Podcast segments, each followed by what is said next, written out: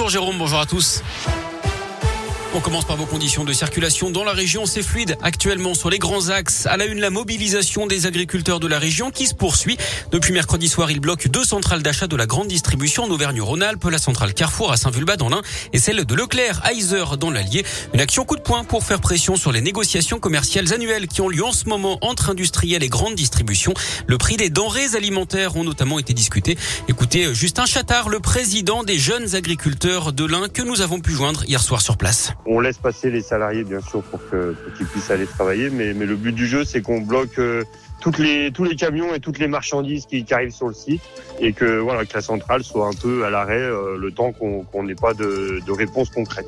Le but du jeu, c'est de mettre un coup de pression à tout le monde pour que vraiment dans les boxes de négociation commerciale, euh, les coûts de production soient appliqués et qu'on pense à la rémunération des agriculteurs euh, dans ces boxes de négociation. On a de quoi euh, manger, on a de quoi euh, boire un coup, voilà. On, est paré à rester une semaine s'il faut rester une semaine, voilà. À Saint-Vulbas, dans l'Ain, 150 agriculteurs de l'Ain, de l'Isère, du Rhône ou encore de la Drôme étaient présents mercredi soir pour bloquer la centrale d'achat Carrefour.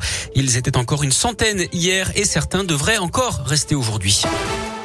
Un échange franc, direct et rapide, mais pas d'avancée notable. C'est en substance le résultat de l'entretien téléphonique entre Emmanuel Macron et Vladimir Poutine hier.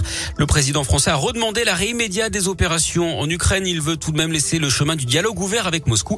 La France qui va renforcer son contingent militaire au sein de l'OTAN avec l'envoi de troupes en Estonie et en Roumanie. Elle va également débloquer 300 millions d'euros d'aide pour l'Ukraine, 1,2 milliard pour l'Union européenne.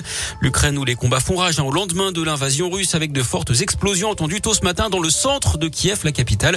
Des tirs de missiles d'après l'armée ukrainienne. Un couvre-feu a d'ailleurs été décrété à Kiev alors que les combats se poursuivent autour de la ville.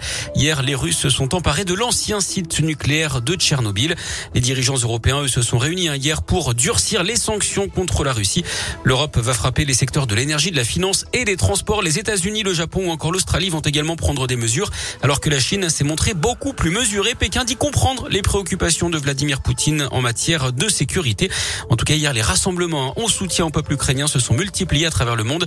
À Lyon, 200 personnes se sont rassemblées devant l'hôtel de ville où flottait un drapeau ukrainien. Mobilisation demain à Saint-Etienne à 11h, place Jean Jaurès. Et puis un autre rassemblement est prévu à 15h dimanche à Lyon, à place Bellecour.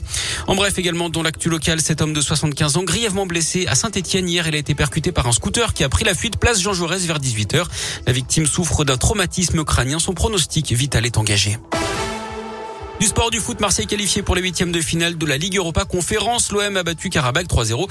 Les Olympiens qui connaîtront aujourd'hui leur adversaire avec le tirage au sort des huitièmes de finale. L'OL et Monaco, engagés en Ligue Europa, seront également fixés dans les prochaines heures. Merci de